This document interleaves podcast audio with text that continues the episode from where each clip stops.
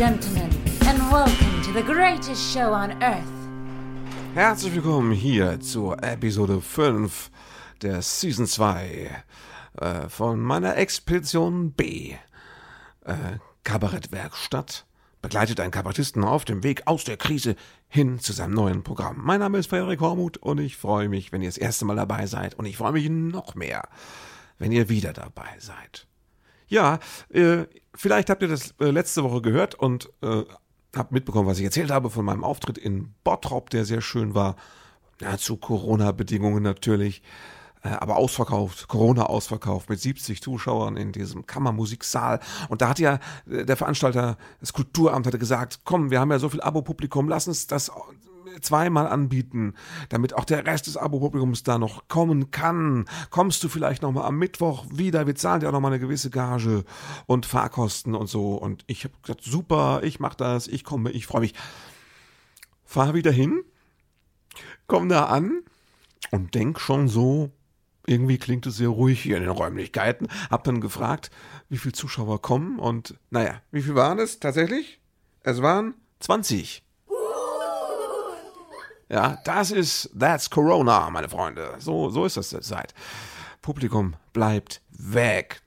Äh, die waren da, die waren tapfer. Ja, ich habe sie auch gelobt für ihren Starrsinn, ihre Beharrlichkeit als äh, Abo-Publikum. Und es war ein schöner Abend, schön im Sinne von, ich bin nicht verhungert auf der Bühne, ich habe das Publikum gespürt. Das Publikum hatte das Gefühl, es hätte einen wertvollen Abend gesehen, aber nicht schön im Sinne von, bräuchte ich so wieder. So nicht. Das hätte ich gerne dann in der Normalität wieder irgendwann. Aber zurzeit sind die Zuschauerzahlen brutal. Brutal, voll brutal Zuschauerzahl. Es, es, kann sein, dass wenn du jetzt so ein voller, so ein, so ein richtiger Ceylan-Typ bist, dass dann die Zuschauerzahlen unverändert sind, weil die Leute einfach unglaublich heiß sind auf dich. Aber für mich, so als normalen, ne, B- oder C-Liga, Mittelstandskabarettisten. Ich bin ja kein Must-See. Ich bin ein Nice-to-Have, ja. Aber ähm, das kann man dann immer noch haben, wenn Corona vorbei ist. Ne? Ja, es ist bitter. Ja, und ich bin froh, dass, ähm, dass ihr wenigstens mir zuhört. Ja. ja, das ist die Auftrittssituation. Diese Woche hätte ich einen Auftritt, ich glaube Freitag gehabt, in Kernen im Bürgerhaus, ein Solo, auch mit viel Abo-Publikum, aber das kriegen die nicht in ihre Hütte rein zu Corona-Bedingungen. Das ist also auch verschoben aufs Frühjahr. Wir werden nächstes Jahr sehr viele Auftritte nachholen. Dafür kaum neue Auftritte haben. Also für uns Künstler wird 2021 nochmal auch nochmal kacke, egal wie es mit dem Virus weitergeht. Wenn wir den Virus jetzt in die Knie zwingen würden, hätten wir Künstler, Agenturen, Theater, vor allem im privaten Bereich. 21 immer noch ein beschissenes Jahr. Das ist toll. Vielen Dank, Corona. Danke. Sehr gut gemacht. Ja. ja, es ist anstrengend, weil auch die, äh, ne, also die, die Zahlen steigen angeblich wieder. Und gleichzeitig steigt auch äh, für mich die gefühlte Frequenz, in der Leute sagen, ist aber relativ, äh, also äh, es wird ja steigen ja nur die Zahlen, weil mehr getestet wird. Also wenn ich das richtig sehe, stimmt das nicht ganz. Die Zahlen steigen schon ein bisschen mehr als die Testzahlen. Wir sind ja jetzt seit ein paar Wochen auf über eine Million Tests äh, und, und äh, trotzdem steigt und langsam steigt es auch mit der Intensivbettenbelegung wieder. Natürlich auf einem entspannten Niveau, aber wir waren schon bei irgendwie bei 220 äh, bundesweiten Patienten. Jetzt sind wir schon irgendwie bei 100 mehr. Und es gibt auch wieder ab und zu ne, täglich mal im ein- bis sogar zweistelligen Bereich Tote zu verzeichnen. Das ist jetzt noch kein Drama. Damit kann das Gesundheitssystem noch umgehen. Die Frage ist nur, bleibt das so. Ne? Man kann nicht sagen, dass, dass es vorbei ist. Äh, und es wäre total schön, wenn, äh, wenn es sicher wäre, dass das nicht mehr verrutschen kann. Nach oben. Ne? Das wäre schon toll, aber wer hat das? Ich meine, ich fände doch nichts doller, als wenn der Drosten morgen sagt, sorry Leute, ich habe mich geirrt. Ich gehe jetzt mal zum Friseur und ähm, macht ihr mal locker. Es ist eigentlich überhaupt kein Problem. So, dann geht er mit dem Wodak zusammen ein Trinken oder sowas. Das wäre das wär schön. Das fände ich am besten, aber ich befürchte, so ganz so wird es nicht sein. Gut, der Dieselpreis, das ist ja meine Referenzzahl, war heute entspannt. Beim Gassi gehen, glaube ich, sogar fast 1,10. Also, das sieht so aus, als wären die Aussichten eher günstig. Man weiß nicht, woran man sich halten soll. Na, es bleibt unübersichtlich und ähm, wir Künstler haben halt, die Hälfte unserer Auftritte findet nicht statt. weil sie verschoben wird, wenn wir Glück haben, verschoben wird ins nächste Jahr. Äh, Die andere Hälfte findet statt mit wenig Publikum und da muss man auch Glück haben, dass man vielleicht eine Festgage kriegt. Wenn man dann nur eine Prozente Gage kriegt, abhängig von den Zuschauerzahlen, dann sieht es echt öde aus. Also im Grunde können wir uns darauf einstellen, dass wir nächstes Jahr wahrscheinlich ein Drittel dessen verdienen, was wir eigentlich übers Jahr verdient hätten. Muss man schauen, wie man damit umgeht, ja. Welche zweiten Standbeine man sich vielleicht auftun kann, aber das zweite Standbein darf nicht zu fest werden, weil sonst findest du den Sprung zurück nicht mehr. Aufs erste Standbein, was ja eigentlich unser Spielbein ist, sagen wir es mal so. Spielen. Wir wollen doch nur spielen. Und wenn du siehst, wie teilweise, na, ich habe diese Fotos gesehen, irgendwelche Parteien, Ortsverbände nach irgendwelchen Lokal-, Kommunalwahlen dann feiern. Man denkt nur, ihr habt jetzt alle keine Masken auf, ihr hockt da aufeinander in der Kneipe, ihr seid mehr als irgendwie, was ich, 50. Ist das gut? Muss das sein? Sind das die Bilder, die wir brauchen, wo die Theater überhaupt nicht mehr Sinn machen zurzeit, wirtschaftlich, und wir nicht ordentlich spielen dürfen vor normalem Publikum? Nicht, dass ich der Meinung wäre, ähm, wir müssten jetzt wieder spielen, als wäre nichts. Aber wenn, dann hätte ich irgendwie doch gerne mehr gleiche Bedingungen für alle. Ich habe schon im März gesagt, am besten wir machen jetzt, alle müssen zu Hause bleiben, bis ich wieder auftreten darf. Da wäre das nach acht Wochen rum gewesen mit dem Corona, ja, glaube ich. Aber irgendwie war das Modell nicht so durchsetzbar damals mit dem, bleib doch drin, bis ich wieder raus darf. Ja. Egal. Also, wir müssen gucken, wie es weitergeht und ähm, ich möchte ein bisschen erzählen aus der Entstehung ne, aus der aktuell laufenden Entstehungsgeschichte meines Programms. Das ist ja ein bisschen der Plot dieses Podcasts, ne, dass ihr so das Gefühl habt, ihr kriegt das mit, wie das langsam wird und entsteht. Und also ich muss jetzt das Plakat drucken lassen. Es ist fertig. Es ist schon seit ein paar Wochen fertig und äh, ich hatte versprochen, im Oktober, meine Agentur versprochen, im Oktober liegt es vor, kriegst du es geschickt, kannst es weiter verschicken. Das muss ich jetzt machen. Und ich wollte so ein bisschen erzählen über das Plakat und wie das überhaupt immer so ist. Plakate. Ähm, ich persönlich, äh, ich bin ja mittlerweile ab, abgestumpft. Also wenn man das jetzt mal 20, 25 Jahre lang macht, dann äh, stumpft man ab. Aber ich fand das früher immer vollkommen pervers, zu Hause Plakate zu haben, auf denen meine Fresse abgebildet ist. Ne? Also irgendwie völlig grotesk. Ich weiß auch noch, wie ich in Anfangszeiten als Student äh, an der Uni Plakate aufgehängt habe mit meinem Gesicht drauf. Das fand ich gruselig. Das ist creepy, finde ich. Man spaltet das irgendwie ab. Also ich mache das so. Jekyll und Hyde. Es gibt mich und es gibt diesen Kabarettisten, der zufällig auch Frederik Hormuth heißt und dem ich ab und zu so ein bisschen unter die Arme greife und zuarbeite. Und dann mache ich mal ein Plakat für den oder häng's auch mal irgendwie auf. ne? Ich krieg das nur so über die Schizo-Nummer irgendwie hin. Aber so, ähm, so geht's halbwegs. ne? Also, äh, es ist ein bisschen Schizo. Jekyll und Hyde. Ich habe da so eine Atmo, die ein bisschen den Grusel, äh, den Grusel davon vermitteln soll, wie es ist mit Fotos von sich selbst zu hantieren. Nicht aus Eitelkeit, sondern nur, weil irgendjemand muss sich ja drum kümmern, dass das, was du machst, auch äh, visuell repräsentiert wird. Und so kommt es immer wieder, dass du deine eigene Hackfresse photoshopst, beschneidest, ganz groß auf die 1 Plakate drauf machst und versuchst davon nachts keine Albträume zu haben. Also, ähm, Einfach ist es nicht. Ich bin nicht so, dass ich mich so gern sehe. Aber man kriegt Übung, man kriegt Routine. Und ich habe diesmal, das ist ja immer, äh, das Schlimmste, was es gibt, ist immer Titelsuche. Ein Programmtitel zu finden, ist das Allerschlimmste. Das ist die Hölle. Also das ist der Teil des Berufes, das ist noch schlimmer als Corona, kann man sagen. Also Corona ist dagegen ein Zuckerschlecken. Ne? Titelsuche macht gar keinen Spaß. Weil, nicht, dass ich keine Ideen für Titel hätte. Ich finde tausend Titel. Und davon sind aber, naja, das weiß ich selbst, ungefähr 900 sind schlecht. Aber das ist ja egal. 100 gute Titel finde ich immer. Dann findet die aber immer keiner außer mir gut, wenn ich dann rumfrage. Agentur schlägt die Hände über dem Kopf zusammen. Und äh, dann frage ich meine Frau, die sagt, ich sage nichts dazu. Na, da weiß ich auch Bescheid. Und dann ist das Schlimme, dann, dann fokussiert man sich so ein bisschen und dann sortiere ich ja, die Guten ins Kröpfchen, die Schlechten ins Töpfchen und so. Und dann, dann irgendwann habe ich so drei, vier Titel Favoriten und dann manchmal war ich schon so übermütig, dass ich Menschen gefragt habe. Man sollte, das ist ja wie mit Corona, man sollte nie Menschen fragen. Es ist einfach zu verwirrend, was dabei rauskommt. Also die, fanden dann immer zufällig, erstens mal alle fanden den Titel scheiße, den ich gut fand und dann fanden von den anderen gleichermaßen verteilt alle jeweils jeden toll oder auch schlecht. Also jeder Titel hatte Fans und Hater. So muss man es ja heute nennen. Das heißt, du bist nach so einer Umfrage völlig desorientiert, weiß gar nichts mehr. Ne? So dass ich irgendwie mittlerweile, also ich hatte, diesmal habe ich meiner Agentur nur gesagt, pass auf, Idee, Titel könnte sein. Der eine da. Und dann sagt er, nö, der ist für mich, wäre für mich okay. Wer ist eigentlich wir? Und da hatte ich Glück und war erleichtert und froh. Ja. Und dann kommt immer die Sache, du brauchst ein Plakat. Und ich habe ja früher mit Grafikern gearbeitet. Ich weiß, man soll nicht alles selbst machen. Man soll Profis machen lassen. Grafiker müssen auch leben. Mich persönlich hat es einfach zu viel Nerven gekostet. Ich habe so viel Zeit gebraucht, bis ich die Vorstellung der jeweiligen Grafiker mit meiner eigenen Vision von Plakat bis ich, bis ich das synchronisiert hatte. Das hat Nerven gekostet. Das war, das war wie, das, wenn wir zwei verschiedene Fremdsprachen gesprochen haben. Also man redet immer und es, keiner versteht's und dann kommt ein Vorschlag und du denkst, das habe ich doch nie gemeint. Und bis, bis du das erklärt hast, habe ich irgendwann gedacht, dann mache ich selbst. So. Ich, hatte, ich hatte, es war Sommer, ich hatte nicht viel Auftritte, komm, schaff dir mal rudimentär so ein bisschen Layout, Grafikfähigkeiten drauf. Und ich kann nicht viel. Aber ich mache das wie als Kabarettist, ne? so mit Musik machen. Ich halte mich an das, was ich kann und das, was ich brauche und dann geht's. Mittlerweile mache ich das einfach selbst.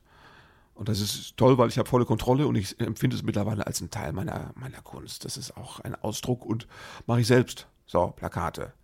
Und auch die, dann, dann gehe ich immer, dann muss ich immer alle zwei, drei Jahre, wenn ein neues Programm ansteht, muss ich zum, zum Sven, das ist mein Fotograf. Und der macht das einfach seit 100 Jahren und ich fühle mich da wohl, wenn er das macht. Der wohnt ums Eck und das ist, äh, geht alles auf Zuruf und äh, der kann das auch bearbeiten und so, alles wunderbar.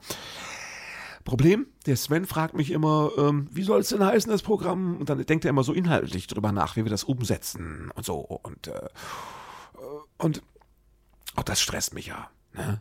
Ehrlich gesagt, ich kann nicht, oh, das geht ja damit los. Das Problem ist, ich muss fotografiert werden. Jetzt, ich bin kein Schauspieler. Ich bin kein Model. Ich kann, und das habe ich mir vom Sven mittlerweile bestätigen lassen, ich kann nur 1,3 Gesichtsausdrücke. So.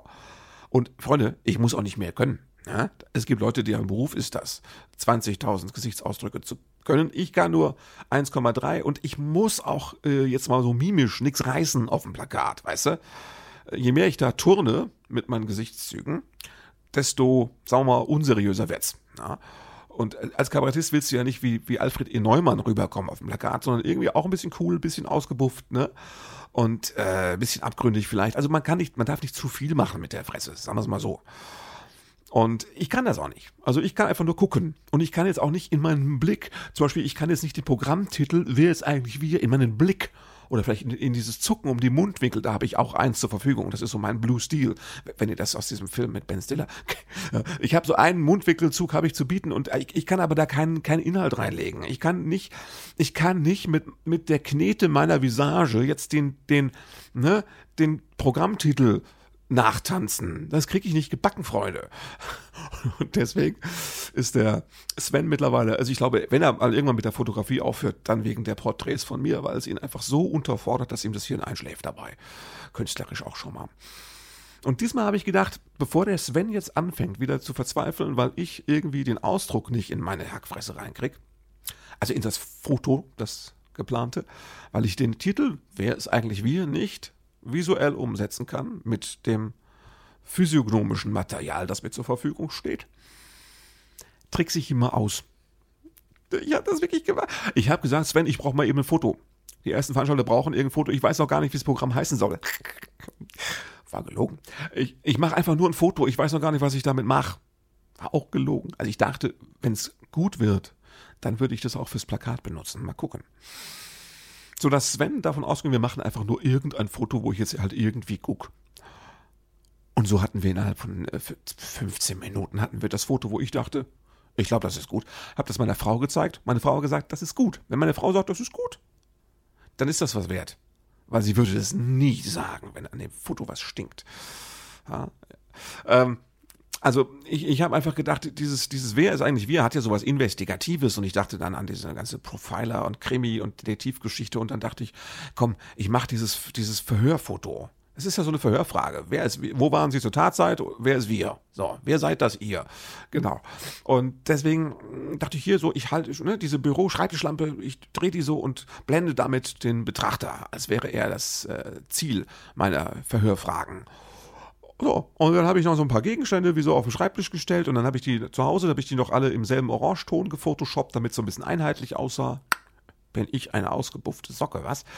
Und ähm, dann ähm, dann habe ich noch später dann fürs Plakat gedacht, hier, du musst diese, diese Krimi-Idee ein bisschen durchziehen, hatte die Idee mit Fingerabdrücken und dieser so Foliestreifen, die man, wo man die abzieht mit, schwuppdig war das Plakat fertig und eigentlich war es, ich finde es völlig, völlig gut, es ist cool, es ist in Ordnung und es ist schnell entstanden und es ist ganz meine Idee, ja, und äh, so ist es, und das hat nur funktioniert, weil ich getrickst habe, weil ich gesagt habe, ich mache das einfach mal ohne Sinn und Zweck. Das ist das Beste. Ich brauche nicht diesen Druck. Ich brauche keinen Erwartungsdruck. Es ist für mich als Künstler wirklich das Beste, wenn ich spielen darf. Ja. Ich habe heute äh, dieses, ich habe euch schon oft vorgeschwärmt von diesem Reflektor-Podcast. Heute habe ich beim Gassi gehen die Folge mit Yellow gehört, dieser Band. Und äh, toll, weil dieser Boris Blank, der Studiotyp von den beiden, der sagt auch, er, er will im Studio einfach jahrelang rumspielen und da darf keiner zugucken oder stören. Das stört ihn alles, wenn jemand ihm über die Schulter guckt. Er muss einfach so rumspielen wie ein Kind. Das kindliche Spiel ist sein Motor. Und später darf dann dieser Dieter Meier kommen und dazu singen oder sprechen und dann wird es Yellow. Und ich habe das so gut, ich habe das, äh, wie sagt man, ich habe das gefeiert. Äh, Digga, ich habe das voll gefeiert, das Ding, was du da von dir gegeben hast. Ich, ich fand das genau, das ist, das so mag ich es auch. Ich muss einfach spielen und ich muss mich von, von, von, von, von Vorgaben befreien oder von Erwartungen befreien. Zumindest eben wirklich in der Anfangsphase. Und du bist total in der Anfangsphase, wenn du einen Titel suchst oder wenn du ein Plakat machst. Wenn ihr es sehen wollt, ich werde das online stellen, das Plakat, äh, hier auf meiner Homepage, ähm, da auf, in der Rubrik Kabarettwerkstatt. Das ist diese Paid Content Rubrik wo man über Steady erst äh, sich anmelden muss, was ganz unkompliziert ist, wo man 30 Tage kostenlos dabei sein kann und dann kann man es äh, verlängern, wenn man möchte und äh, für, für 5 Euro im Monat mich verfolgen, zumindest bis zur Premiere. Oder man kann es jederzeit künden. Ja, künden, nee, künden nicht. Verkünden tue ich die Verkündigung, das bin ja ich. Aber nein, kündigen könnt ihr es jederzeit nach 30 Tagen Testphase. Guckt doch doch mal rein, ja, hinter die Paywall. Ich mache da das Plakatfoto hin. Könnt ihr auch kommentieren, theoretisch könnt auch mir Feedback geben. Also ich brauche eigentlich nur positives Feedback. Oder wenn ihr was seht, wo ihr sagt, das ist interessant, hast du das eigentlich wirklich absichtlich gemacht oder so. Ich brauche jetzt keinen Verriss. Ne? Also das ist nicht nötig, weil zu spät. Aber wenn einer so irgendeine interessante Anmerkung dazu hatte oder mal nett gemeintes Kompliment, hey, lass mich das hören. Ja, schreibt mir ruhig auch mal. Zum Beispiel, äh, schreibt mir doch an meine E-Mail-Adresse, nämlich ähm, Expedition. Nee, Moment mal. E-Mail-Adresse? Expedition at frederik-hormuth.de. Würde ich mich sehr darüber freuen, über jede Form von Feedback. Also, auf der Homepage, auf der Unterseite Kabarettwerkstatt, hinter der Paywall mit Steady, habe ich das Foto. Und es sind auch andere hübsche Sachen, die man sich angucken kann, sogar anhören kann. Es gibt einen exklusiven Song zum Beispiel und so Sachen. Hm. Ich will da jetzt nicht viel zu viel Werbung machen, das muss irgendwie auf Interesse stoßen oder nicht. Ich kann mich da nicht, ich kann ja nicht jedes Mal hier baggern wie blöde. Das ist jetzt einfach, ich hab's mal gesagt, ne? Es ist klar. Okay. Ich würde sagen, wir müssen kurz nochmal ähm, switchen. Äh, das ist also der Teil mit dem Plakat. Für wer ist eigentlich wir? Und ich habe auch so ein bisschen ne, in den letzten Tagen, obwohl ich viel anderes zu tun hatte, nochmal recherchiert zum Thema Wir, Gefühl und so. Gruppen, wie heißt das, Kohärenz, glaube ich, die da entsteht, ein Wir-Gefühl. Und dann habe ich was ganz Komisches gefunden. Es gibt eine Studie, eine, wie heißt die, Infas oder so, Infas-Studie, glaube ich. Ähm, die hat einen ganz bekloppten ähm, Namen, die heißt Vermächtnisstudie. Das klingt ein bisschen irgendwie so. Vermächtnis. äh, ich finde, das Vermächtnis klingt ein bisschen diabolisch, ein bisschen bisschen, bisschen nach Grusel, nach Vincent Price, aber egal. Ähm, die Vermächtnisstudie, da geht es darum, was die Deutschen quasi den nachfolgenden Generationen vermachen möchten, also außer ihrer Hütte. Es geht um Werte und sowas. Und da geht es auch um Wir-Gefühle. Aber das ist jetzt, ob die jetzt sinnvoll ist oder nicht, die Studie, egal. Ich nehme ja erstmal alles mit in Recherchezeiten und interessant war, da kam also in der Studie raus, eine soziologische Studie, dass es für fast 80 Prozent der Menschen in Deutschland persönlich sehr wichtig ist, ein Wir-Gefühl zu haben. Aber, jetzt kommt der Gag, nur 25 Prozent glauben, dass dies auch für ihre Mitmenschen wichtig ist. Also die große Mehrheit sagt, Wir-Gefühl ist wichtig und eine große Minderheit glaubt überhaupt nur, dass die anderen es auch wichtig finden. Da gibt es eine Diskrepanz. Ne? Nach dem Motto, ich bin so ein Wir-Typ und die anderen sind alle egoistische Arschlöcher. Das ist so ein bisschen, so, so fühlen wir das ein bisschen. Das finde ich sehr interessant. Das heißt, wir müssten eigentlich uns mehr trauen, auch Wir müssten äh, offensiver mit unserem Bedürfnis nach wir rausgehen, weil die anderen Menschen, ja, die meisten anderen Menschen würden gerne ein Wir-Gefühl haben. Wir sind nicht allein. Du bist nicht allein. Wir sind nicht allein. Ich bin nicht allein. Du bist nicht allein. Ja, also vielleicht brauchen wir mehr Mut zum Wir. Oder sagen wir mal, wenn es dir ein Bedürfnis ist, du findest da draußen sehr viel Wir. 80 Prozent der Menschen finden das wichtig. Ja. Und äh, nur 25 Prozent haben das Vertrauen, dass es auch anderen wichtig sein könnte. Hm? Denk mal, mal drüber nach. Das ist, äh, das ist was, was einem eigentlich Mut machen könnte. Ähm, Wir-Gefühl heißt es in der Studie, entsteht, diese Verbindung entsteht durch Vertrauen. Sie sagen hier, der Kit hat einen Namen. Du merkst schon, die sind so ein bisschen pathetisch drauf. Na? Ich sage nur Vermächtnis. ähm, der Kit hat einen Namen, er heißt Vertrauen. Da steht hier im Artikel, lese ich, ähm, in der Vermächtnisstudie sind wir diesem Vertrauen nachgegangen. Nur ein Viertel der Befragten zeigt ein hohes Vertrauen in die Mitmenschen. Das wird dieses 25%-Viertel da sein. Fast 40% ein geringes Vertrauen in Mitmenschen. Jetzt kommt das Interessante. Befragte mit hoher Bildung, also kluge, gebildete Menschen. Und gutem Einkommen, das heißt, Leute, die andere vielleicht sogar als eine Art Elite bezeichnen würden, Leute, die echt Kohle verdienen und richtig was gelernt haben, die vertrauen den anderen Menschen besonders häufig. Ich dachte schon, ja, die sind so klug, die haben so viel von der Welt gesehen und erlebt äh, und äh, gelesen und gelernt, ja, und außerdem haben sie genug Kohle, die vertrauen keinem. Das ist nein, es ist umgekehrt. Je gebildeter und vermögender die Menschen sind, desto mehr vertrauen sie anderen. Also, das finde ich wirklich erstaunlich. Also, deswegen, desto mehr sind sie auch, wären sie auch bereit für ein Wir-Gefühl. Das heißt, du vertraust weniger, wenn du über wenig Bildung verfügst und natürlich kein Geld hast. Weil du dich dann irgendwie abgehängt fühlst. Das ist ja klar. Du hast keine Teilhabe an der Gesellschaft. Das wird wahrscheinlich der Punkt sein. Siehst du mal, wie wichtig Teilhabe selbst in dem Bereich ist. Ja. Ähm, das heißt, Bildung, Bildung ist sogar wichtig für, für Vertrauen und Zusammengehörigkeit. Wo man sonst immer sagt, ja, weißt du, die, auch die größten Deppen, die gehen dann zur AfD oder irgendwo hin zum Nazi und sagen, hier beim Nazi, da habe ich wenigstens Gemeinschaft, das ist schön. Aber nein, nein, das ist es gar nicht. Also es ist nicht so, dass mangelnde Bildung Leute zu solchen Wir-Rattenfängern automatisch deswegen treibt. Nein. Man kann äh, sogar sagen, Menschen mit hoher Bildung trauen sich ähm, und anderen Menschen in Sachen Gemeinschaft mehr zu, könnte man auch sagen. Finde ich faszinierend. Hat mich überrascht. Muss ich nochmal länger drüber nachdenken. Ja? Tolle Sache. Also, ihr seht, es läuft doch immer auf Bildung hinaus. Wir bräuchten mehr von diesem Zeug. Ja? Das ist einfach so, das ist so ein, ein, ein, ein wichtiger Stoff. Das ist, also ich sage mal so, das ist, äh, Bildung ist ja auch schwer zu messen und äh, es ist ja auch, es ist, es ist die Monsterpille. Es ist, na, sagen wir, es ist das Megaglobuli. Äh, ne, das macht was. Keiner weiß genau wie, aber es macht was, es wirkt ja. Und ähm, wir brauchen mehr von dem Zeug. Ja, wir brauchen mehr Dealer. Wir müssen noch mehr, investieren, wir müssen mehr Geld ausgeben dafür. Wir brauchen besseres Zeug. Ja, äh, in Sachen Bildung. Das ist einfach immer wieder der Kernpunkt. Hm? Ich habe gerade vom Nazi und seinem speziellen Wir-Gefühl gesprochen. Das ist fast ein, ähm, naja, Themenwechsel ist es nicht. Es ist fast nochmal ein extra Downer. Der Nazi und sein Wir-Gefühl, das fand ich ja jetzt auch erstaunlich und erschreckend, als das rauskam. Ne, diese wunderbare Sache mit ähm, dieser Pro-7-Doku. Äh, es gibt Rechte und es, die sind auch klug und strategisch und so. Das ist natürlich jetzt nur für Leute ein Schock, die sich die letzten 20 Jahre damit nicht beschäftigt haben. Aber es ist auch wichtig, dass es mal auf Pro-7 läuft. Ne?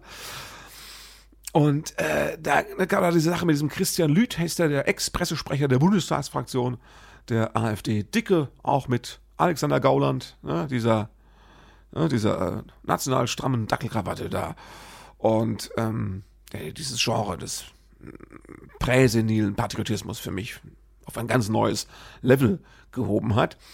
Und also dieser Christian Lüth volle Kanne vernetzt in der Bundespolitik der Partei AfD und wichtige Funktionen.